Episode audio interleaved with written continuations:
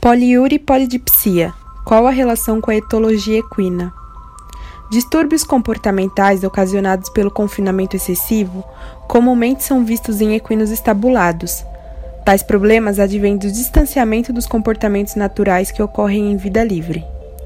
Infelizmente, devido à pouca demanda de informação sobre o assunto, erroneamente há pouca correlação entre a etologia equina e alguns problemas vistos com frequência nas criações, como abdômen agudo, desgaste excessivo dos dentes incisivos, que levam ao problema de oclusão, consequentemente prejudicando a digestão dos alimentos, lesões nos cascos, além de poliúria e polidipsia.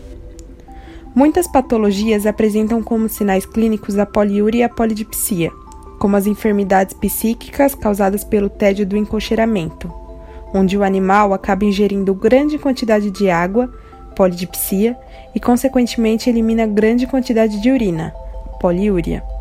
A queixa principal nesses casos é o gasto financeiro e a mão de obra em relação à cama do animal, que fica suja rapidamente e precisa ser trocada com mais frequência.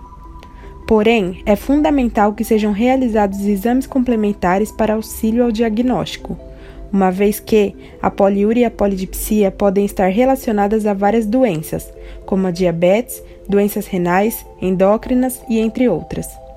Basicamente, exames bioquímicos do sangue que avaliam função renal, assim como a verificação da densidade urinária, a avaliação glicêmica e endócrina relacionada à diminuição da ausência do hormônio antidiurético, ADH, são necessários para o diagnóstico preciso, a fim de diferenciar a polidipsia psicogênica das outras enfermidades mencionadas acima, pois o tédio do encocheiramento pode levar à polidipsia, consequentemente à poliúria. Distúrbio esse ocasionado pelo ósseo, levando à alta ingestão de água, sendo este diagnóstico traçado a partir da exclusão dos outros. Um estudo realizado com cavalos encolcheirados que apresentavam poliúria e polidipsia revelou que, ao serem destacados problemas renais em geral e a hiperglicemia com glicosúria, baseada em exames complementares, não há possibilidade de poliúria primária. Concluindo-se que os animais de estudo em questão apresentavam polidipsia primária com poliúria secundária, sendo então diagnosticados com polidipsia psicogênica. Desta forma, é necessário o auxílio nas mudanças de manejo em prol de proporcionar o bem-estar dos animais.